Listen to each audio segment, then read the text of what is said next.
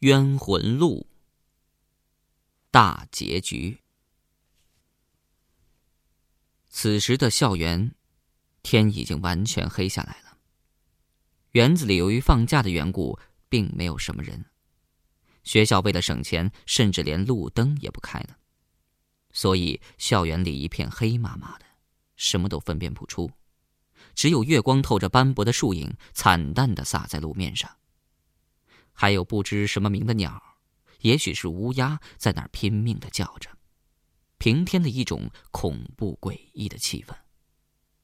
在树丛间不时飘过一个白影或一点萤火，然后就是狂风在呜呜的叫着。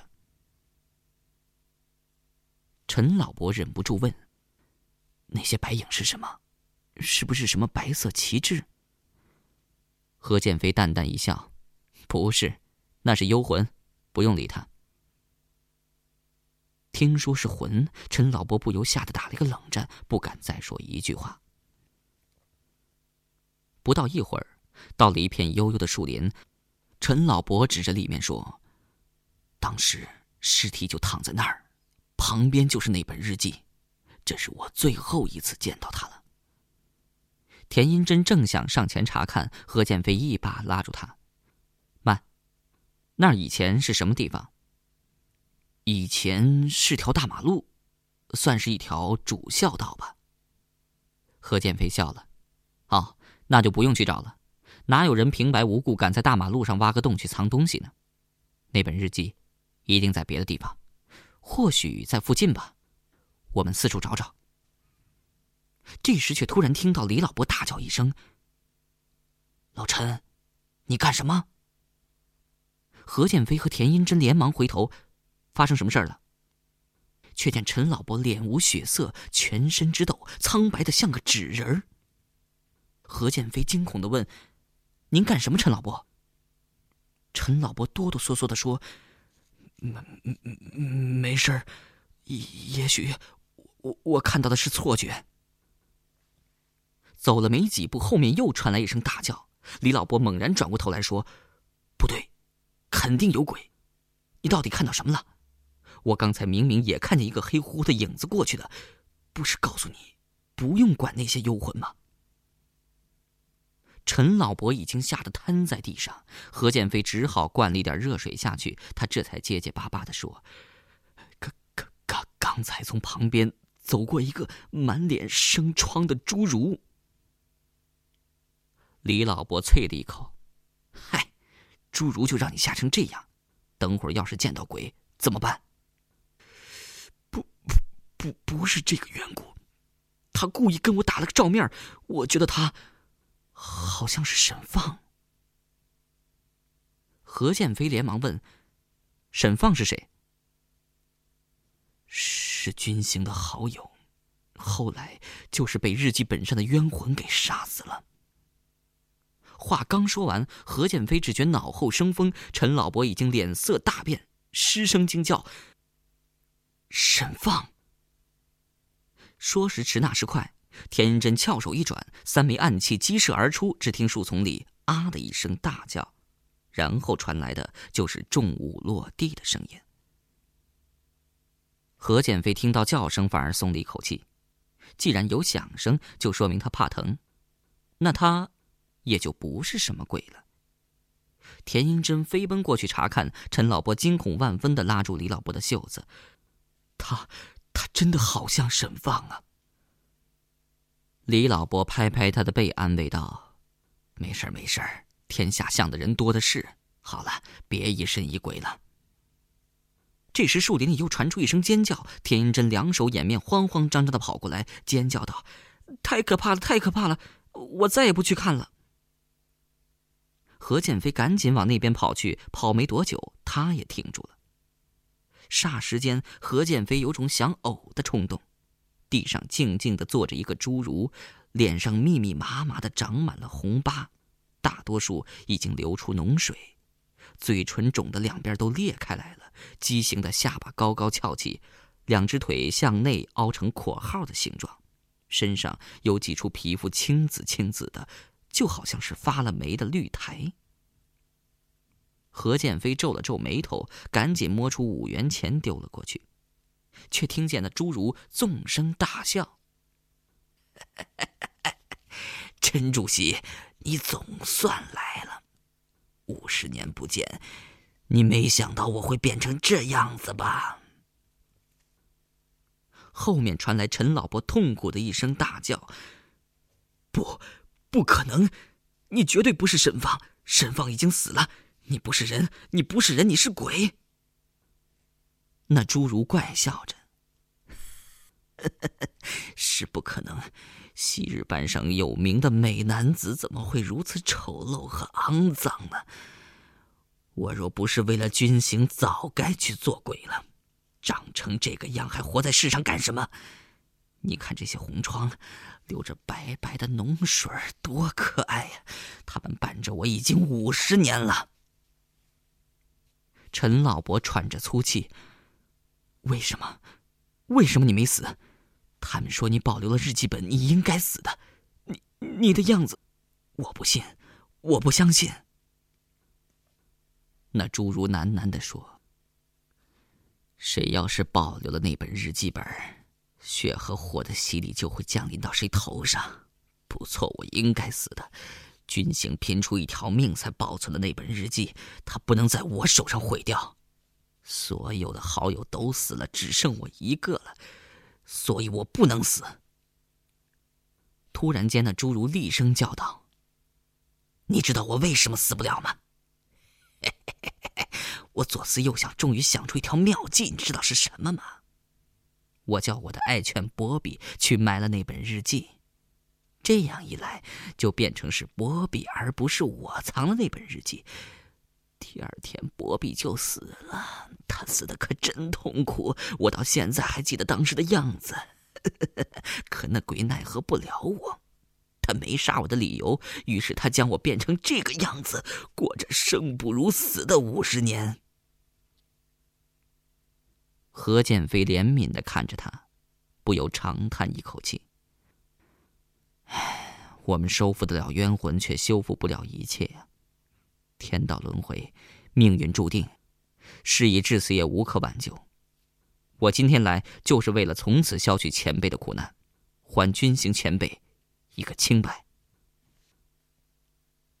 侏儒冷笑着：“哼哼，小伙子，这种大话谁不会讲？那诅咒不是说来就来到你身上的。”你以为我控制得了他？我若是控制得了，还会在这儿沦落吗？何建飞见他不信，于是仰天说：“上天明鉴，我何建飞今日起誓，成为那本诅咒日记的主人所产生的一切后果，全部由我一人来承担。”侏儒的脸上露出了那种怪异的脸色。仿佛看见了当年意气风发的军行，颤声说：“好，好，军行，自己的事儿你自己来解决。我知道你不甘心的，你肯定会回来的。那本日记毕竟是你用生命换来的。”何建飞知道他有点疯了，只好叹气不言。谁知那侏儒的话音刚落，树林另一边突然窜起一片血光。何建飞连忙沉下脸色说：“诗婷，你这个罪魁祸首，总算肯出来见人了吗？”此话刚出，其余的三个人大惊：“什么？是他？”血光之中立起一个披头散发的白影，一阵阴森冷寂的笑声传来：“哈哈哈哈！你既然看出了我的真面目。”我躲着也没什么意思了。何建飞冷笑：“早就想见识一下你这个心胸狭窄的女人了。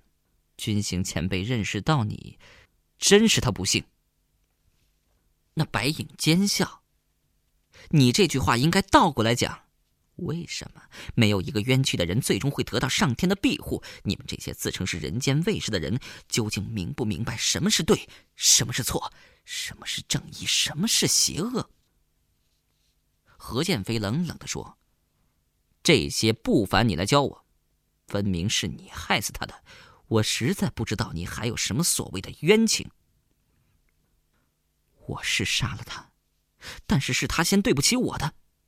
他移情别恋，喜欢上东路也就算了，为什么还要冤屈我、侮辱我？我若不杀他，难解我心头之恨。可是，就算我杀了他，又怎么样呢？我还是一样要死。我不想死在这个卑污的男人手上，所以我自杀了。他既不仁，我也不义。只有死了，才能成为一个冤魂，才能自由自在的杀人。我要杀遍全天下的人，这样才能解我的仇恨。何建飞忍不住厉声打断：“住口！一切都是一派胡言，全是你的凭空想象。军行前辈只不过是为了解救冤魂，还校园一个安宁。如果不是你这个女人从中阻挠，这儿就不会有什么冤鬼路了，校园也就不会死那么多人了。光是凭这条罪名，足以判处你魂消魄散。”那白影半晌没作声。何建飞见时间不多，拿出紫金钵盂，大声说：“你给我永远消失在人间里，丑陋的东西！”一阵金光射出，只听见那白影呀的一声大叫，已被收进里面。那侏儒趴着半晌没作声，突然仰天大笑：“ 君行啊，君行，你看见了吗？害你的人居然是诗婷！”亏我，亏我一直那么喜欢他，你的冤血了，我这个半人半鬼的。说到这儿，那侏儒的喉咙发出咯噔一声，身子往旁边一软，等李老伯上前探视时，早已经断气了。陈老伯忍不住伏地大哭：“沈放，我知道你受了委屈了。”你为什么这么急着去死？我还想接你去享享福呢。别人嫌你，我不嫌你。沈放。李老伯在一边静静的看着。在前几天，他也刚刚经受过这种锥心的疼痛。这条路带给几代人的伤害，是无法清算的。何建飞缓缓的走到血光之处，挖出一个黄铜小匣子。里面静静的，躺着一本维系了几百条人命的诅咒日记。何建飞轻轻的揭开封面，只见扉页上一片雪白。血与火的洗礼已经永远过去了。再往下看去，只见军行的记载和事实完全相符。何建飞合上日记，忍不住长叹一声：“唉，假若军行没死，他一定能超脱东路的冤魂。”事情何必到今天如此棘手呢？突然间，远处又传来一声尖叫。何建飞闻言色变，他把田英珍忘在那边了。难道东路会出来？何建飞来不及多想，闪电般冲了过去，大声叫着：“英子！”何建飞只跑了两步就停了下来。田英珍昏迷在一棵大树下，树的旁边缓缓立起一个佝偻的白影，长发遮面，毫无血色的白色枯手在宽敞的衣袖里左摇右晃。顿时，只觉两边阴风刮耳，那白影慢慢的飘到田真身边，不再说话，冷冷的对着何建飞。何建飞不由倒抽一口冷气，他万没想到东路居然冒如此大风险离开冤鬼路。刚才收复诗亭时太过精神集中了，没顾及到这边，真是太失误了。这下场面变得相当不利了。如果等下争斗起来，东路不小心触到田真的话，那种阴气，恐怕连紫金博鱼都无法去除掉啊。当日不也在那条路上领教过他的威力吗？阴气无法去除的结果只有两个，一个是在痛苦的折磨中慢慢死去，另外一个就是终生残废。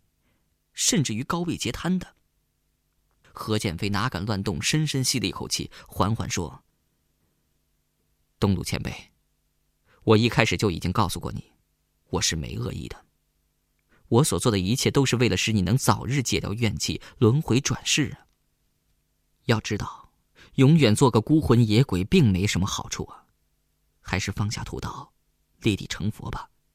我会为你超度祈福的。”黑暗中一时寂静无声，半晌，东路放声大笑起来。何建飞心中暗叫不妙，只听到东路冷冷的说：“何建飞，我也早就告诉过你，我的仇和恨永远都解不了。要解，五十年前就已经解了；要我超生，除非让天下人都死绝了。”李老伯此时也已经赶到了，看见这危急情况，连忙喝道：“东路，别乱来，有话好说，先放开那个女孩。”东路冷冷的说：“我今天来就是为了取你们的命，你还以为你是主席吗？怎么指手画脚的？有能力为什么不在五十年前收了我？”李老伯顿时被气得哑口无言，只是望着何建飞，看他拿主意。何建飞望望四周，都是些茂密的树林，要抢人相当困难。此时已经是大汗淋漓，左思右想，又顾及田英珍的性命，咬咬牙说：“我却是一片真心要帮你。你既然不信，我给你看样东西。”说着，他从背后拿出紫金钵盂来。东路一阵紧张，正想往田英珍那边靠，却见何剑飞念了解咒的符语：“厉鬼，出来吧。”哈哈哈！哈何建飞，你未免太天真了，收服不了我，竟然请另外一个鬼来对我，你不觉得太没面子了吗？东路还没来得及开心完，紫金钵盂里飘出一缕青烟，接着，一个令他永世难忘的声音响了起来：“唉，算了吧，东路，都五十年了，什么都该过去了。”东路的身躯一阵颤抖，你，你是谁？你也没有去。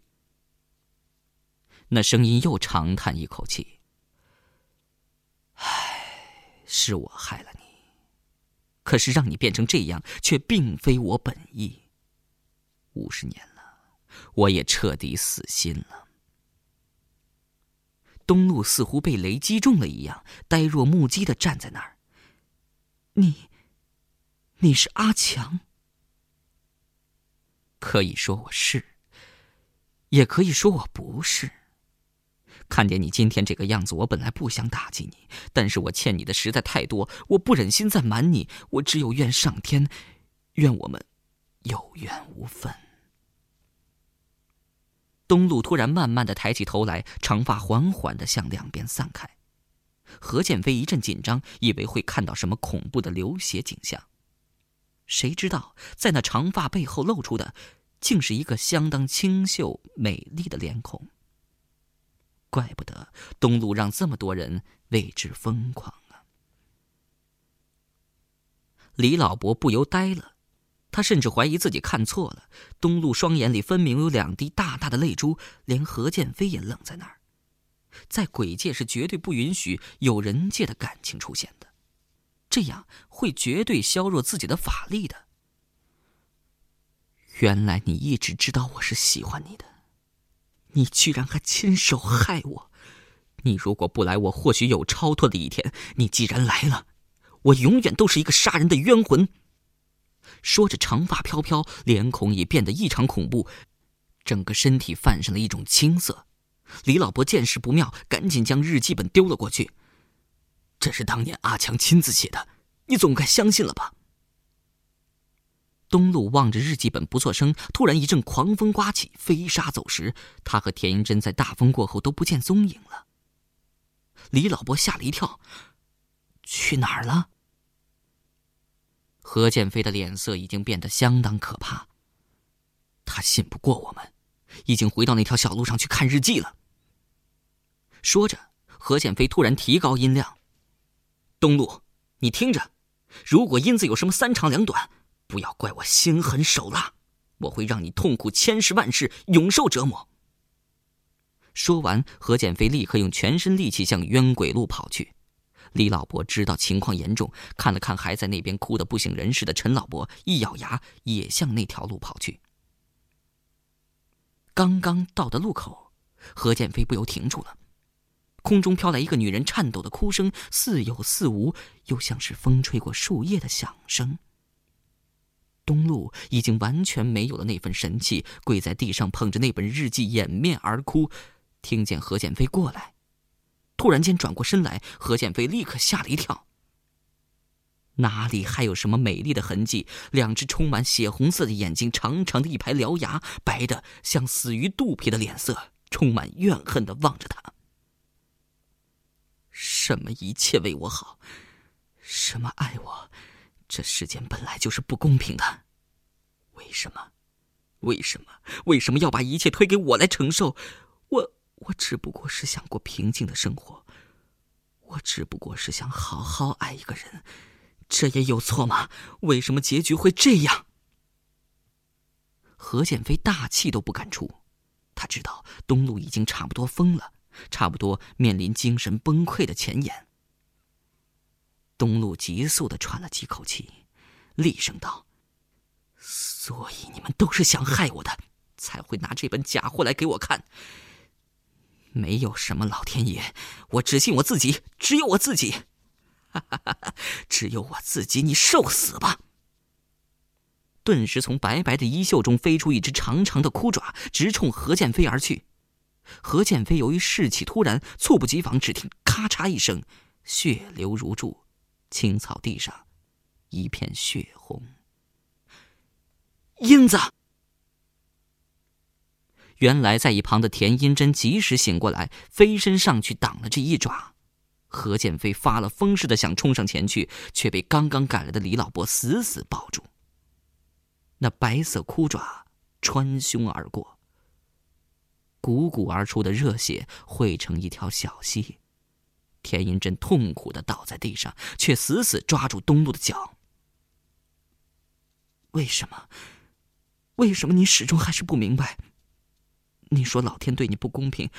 其实你却是全天下最幸福的女孩，无论是真的阿强还是假的，他们都是一样那么爱你，一个以死殉葬，一个为了和你在一起，对你下毒手。老天没背叛你，一直都是你自己背叛你自己。这时和风吹来，路上一阵芳香，让人觉得春天。已经不远了。一席话，勾起了东路生前阿强对自己如何关怀呵护，还有他死后阿强如何果断永决的选择了含笑面对死亡的回忆。以前他只记得阿强如何杀他，如何背叛他，却从没有想过这些。一瞬间，他恍然大悟，原来自己苦苦要报的仇，根本是一个不存在的梦。在这一念之间，本已聪颖的东路，悟破了轮回之理，化为一缕青烟，散去了。英子，英子。何建飞扑到他身边，抱起了田银珍。只见田银珍左胸穿了一个大洞，很显然，根本没得救了。何剑飞只觉心如刀绞，眼泪夺眶而出。英子，你答应我，别死，别离开我。都怪我，我不该将你拖到这个世界里来。田英珍费力的伸出手来，温柔的抚摸着何建飞的头发。天道轮回，不是你讲的吗？师傅说过，解铃还需系铃人。冤鬼炉是因为外人而起的，肯定也要在外人身上结束。现在想来，在你们当中只有我一个是外人，都怪我心思太迟钝了，没想到这点。要不你们就不用费这么多曲折了。何建飞看到田真脸泛红霞，说话越来越急，知道是回光返照，忍不住抱着她大哭起来：“英子，你别走，你还说过要嫁给我，你不能言而无信呢。你等着我。”我来施法术救你。田英真听了他说起往事，不由脸一红。别伤心，虽然我注定和你有缘无分，但是上天能让我找到你，已经是对我最大的恩赐了。我如果再奢侈，连天都不容我了。我走后，希望能把我葬在这儿，一来可以天天见到你，二来帮你管管那些过路的鬼。说到这儿，田银珍不由剧烈咳嗽起来，又吐出两口血。何建飞拼命的闭着眼睛，可是仍然无法阻止泪珠的滚下。此刻他只想让人给杀了。田银珍急速的喘了一口气，没用了，我该走了。有一句话一直想告诉你，一直都没勇气。但现在不讲，以后就没机会了。建飞，我爱。说到这儿。田英珍白皙的小手从何建飞掌中滑落，撂在了那块被鲜血染红的土地上。一阵风拂过，樱花漫天，洋洋洒洒的飘了过来，清芬的香气笼罩整个校园。那是祥和安宁的女神在挥舞着权杖。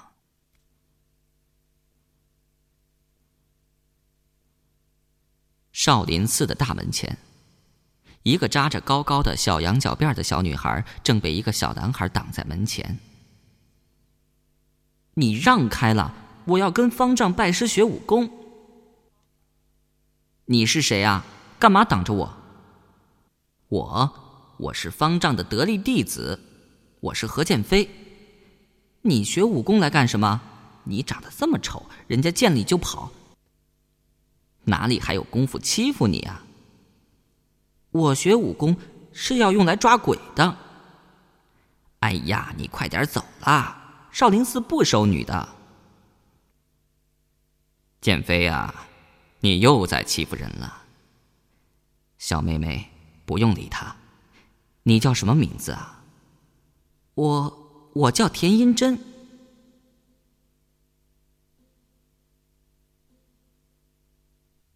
关于窝顶改名一事。经过全体讨论，一致认为阴霾已过，无需再取此警戒之意。为防灾祸又起，决定不用回油岗顶，改名樱花路。摘自九九年学生会笔录。哎，你们这所大学有什么著名的景点啊？景点儿哦，最有名的是一条名叫樱花路的小路。这条路樱花飘飘，真是一大名胜啊！樱花，现在不是秋天吗？这么早就有樱花开了？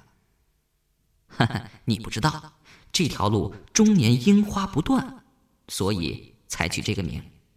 现在又有别称叫情人路，因为啊，好多恋人喜欢去那儿，而且在那儿有个美丽的传说。哦。什么传说？你只要在那条路上说出那三个字，就可以获得永远的、真实的爱情。哈哈，听上去挺玄的，一点都不玄。其实啊，这条路还有一个别名，叫阴真路。阴真路，听着像是一个人的名字，什么意思？哦，这个我也不清楚。